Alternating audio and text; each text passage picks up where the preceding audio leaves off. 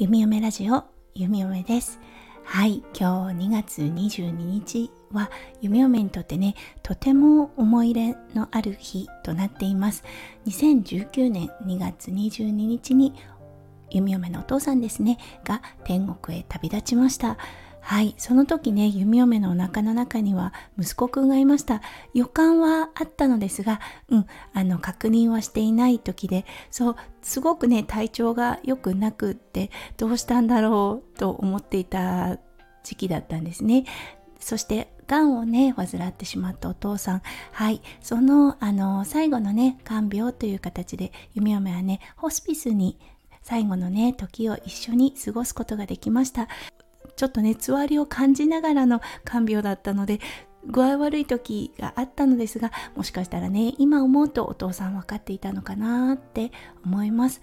はいそしてね、うん、もうほんと忘れもしない2月22日。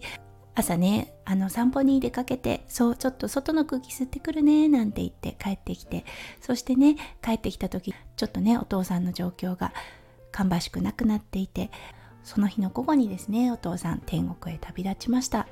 うん。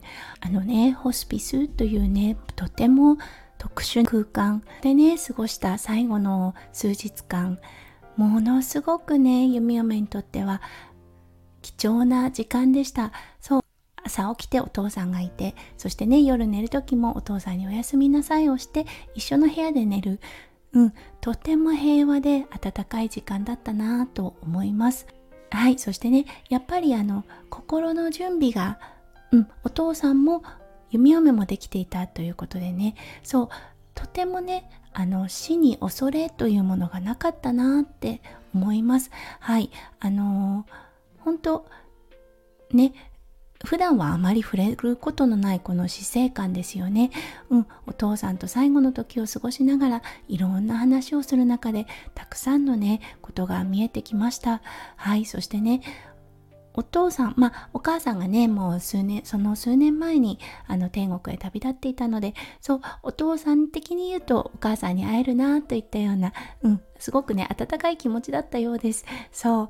なのでね、当時のことをね、思い起こすと、弓嫁の中に寂しさももちろんあります。だけど、なんとなくね心に明かりがポッと灯るような気持ちになるのも確かです。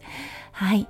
そしてね今朝だったんですが息子くんとねお父さんのね家を見ながら今日はねお父さんが天国へ旅立った日なんだよって言うと息子くんもねしっかりと手を合わせて天国で楽しんでねということを言っていました。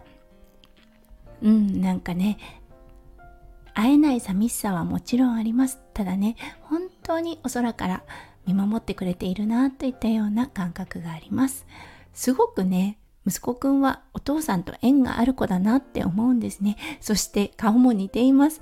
そう、あのー、たまにね、お父さんの面影を息子くんから見出すことがあります。そう、なのでね、お父さんが残してくれた、うん、あの宝物だなと思います。ということで今日はね、弓嫁、天国にいるお父さんとお母さん、そしてね、としょうちゃんのお父さん、うん、きっとね、あの、天国で楽しくやっていると思います。夢嫁たちは下からね、はい、思いを寄せて今日一日を過ごしたいと思います。今日はね、お父さんの命日なので、そのお話をさせていただきました。はい。聞いてくださった皆さんありがとうございます。そしてね、皆さんの一日が本当に素敵な一日となりますよう、夢夢心から祈っております。それではまた明日の配信でお会いしましょう。